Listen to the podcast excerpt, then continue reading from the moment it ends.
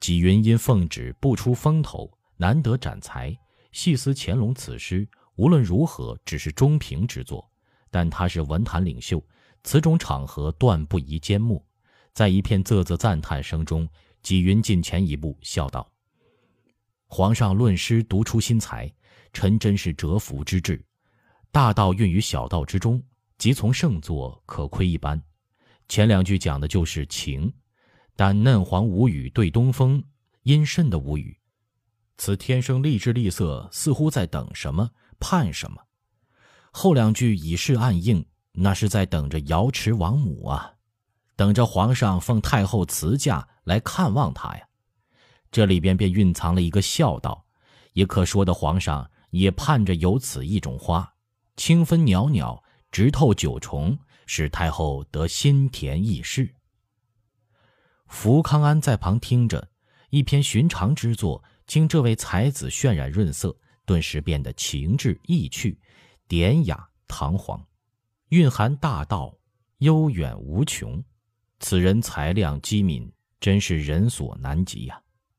正赞叹间，乾隆笑道：“朕至孝之性出自天然，作诗时信口而拈，未加思量。”经小兰这一解说，也就发无余意了。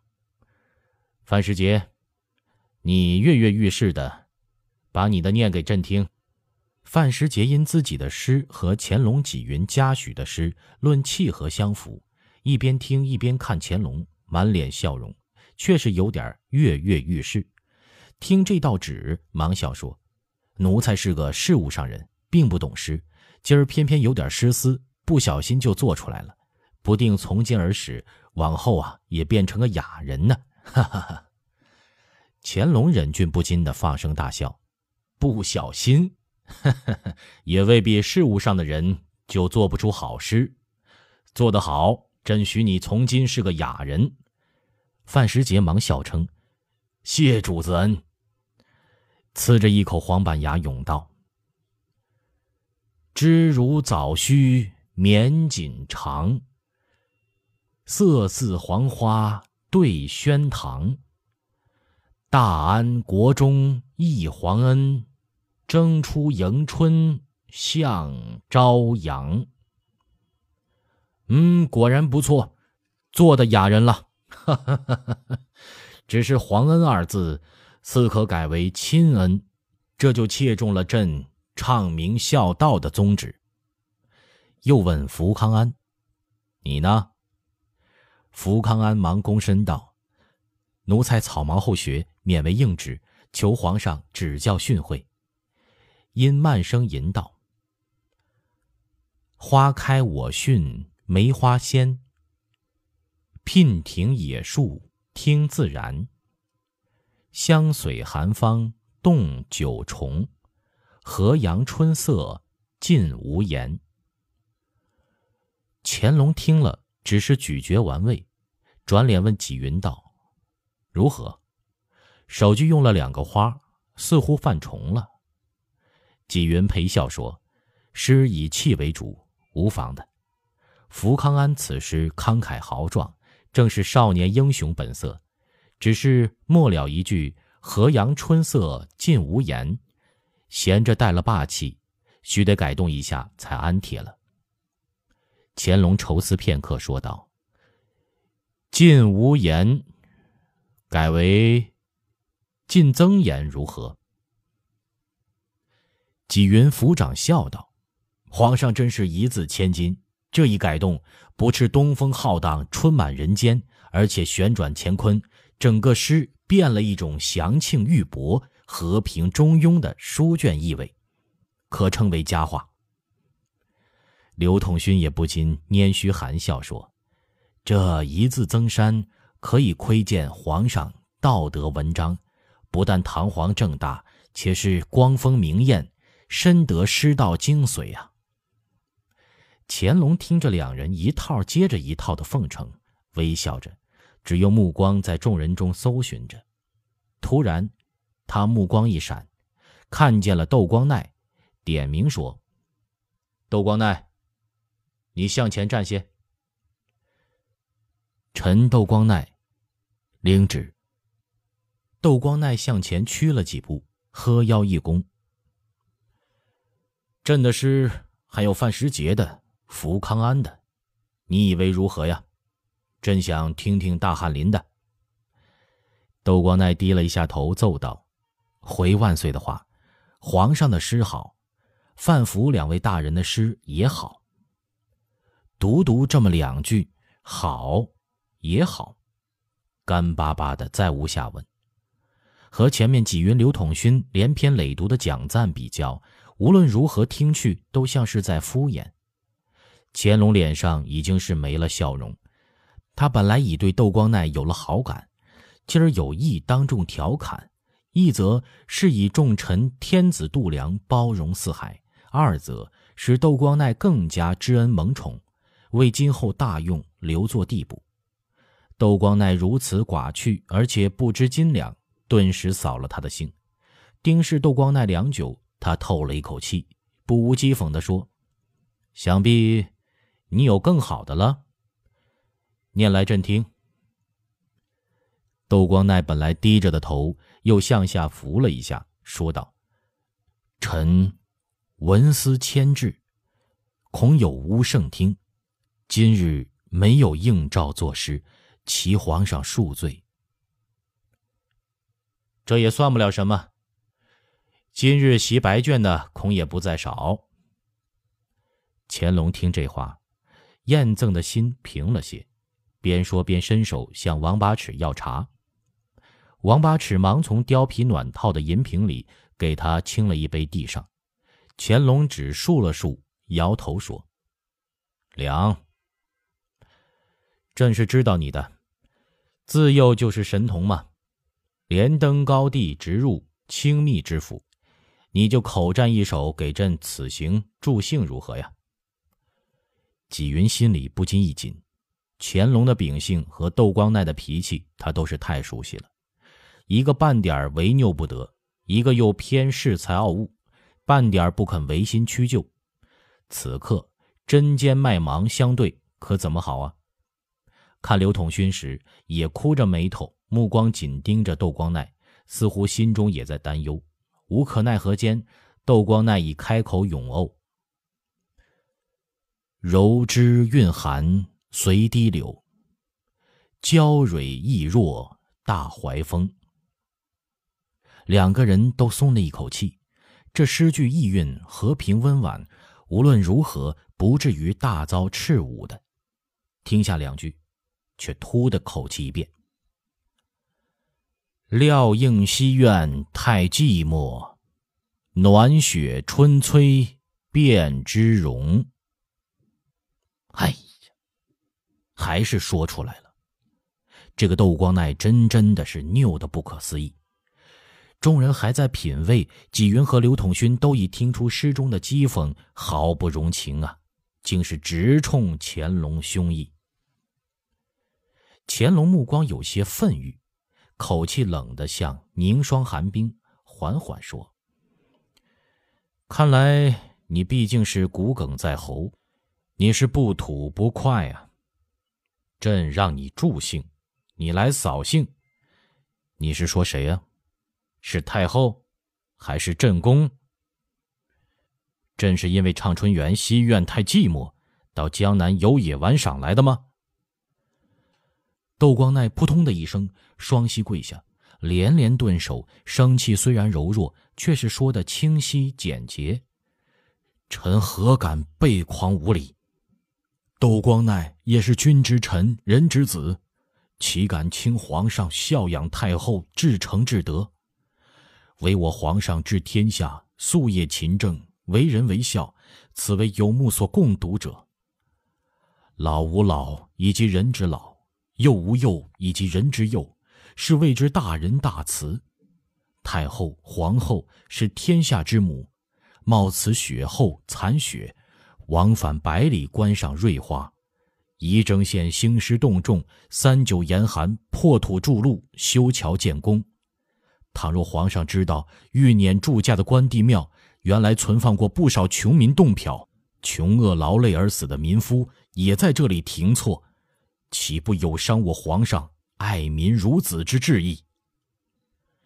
此时，所有的人都惊呆了。这简直是直斥乾隆小人小慈，只顾自己尊亲，忘却了天下人皆有老幼，连修路死人也有洞牒，都算在了乾隆的账上。站在班中的文武官员看着乾隆愈来愈阴沉的脸色，一个个面如土色，身颤骨立，哆嗦着只想下跪。但是军机大臣不带头，皇帝没发话，跪也不能随意的。只是挺着。纪云生恐乾隆顷刻之间雷霆大作，当场处死这个书呆子，那就不但仪征之刑，连整个南巡都要蒙上一层灰。酌量再三，炸着胆子在旁断喝一声：“窦光鼐，为正举大义，不逆小故，皇上万机沉寒。”不借劳倦之身奉太后色孝颐养，此事以孝示范天下，你竟敢谬解经义，以小人小词之名加之尊上，凭你的本心说，太后来观瑞花，难道是过分之举？你也有高堂令尊，不曾陪他们观花观剧吗？纪大人，老吾老以及人之老，是圣人语录。不是光奈造作的言语。听纪云提到高堂令尊，窦光奈忙顿首叩头，仍是不紧不慢从容解说：“我的后两句诗，其实就是恨此花不生于皇家西苑之中。倘若圆明园、畅春园中也生怀抱迎春，何劳皇上昼夜消肝之余，奉太后来此游幸？如此，皇上孝养之心得以成全。”江南百姓得安，仪征百姓得安。这番话前面听来并无差错，毛病仍出在收煞节末处。乾隆细思，欲觉按不下火去，霍地站起身来，恶狠狠的一笑说：“连朕南巡你也不赞同？把朕供在紫禁城，向明神宗二十年不出宫，由着朝纲败坏，不伤民间疾苦。”不知立志好歹，你迂腐，你昏聩。说着，将手中杯子直灌出去。朕南巡是敬天法祖之行，大顺也曾南巡，圣祖六次南巡，天下熙然相化，怎的朕南巡，百姓就不得安？在暴怒的乾隆面前，窦光鼐身上一颤。刹那间的怯懦过后，又恢复了镇定，只是面色变得异常苍白，叩头说：“回皇上，臣有词不达意处，只问心无愧而已。南巡，花钱太多了，老百姓负荷太重，恐伤我皇上尧舜爱民之心呐。”他眼泪忽然夺眶而出，唯愿皇上垂拱九重。无为而治，似此仪征之行，臣即死不敢以为然。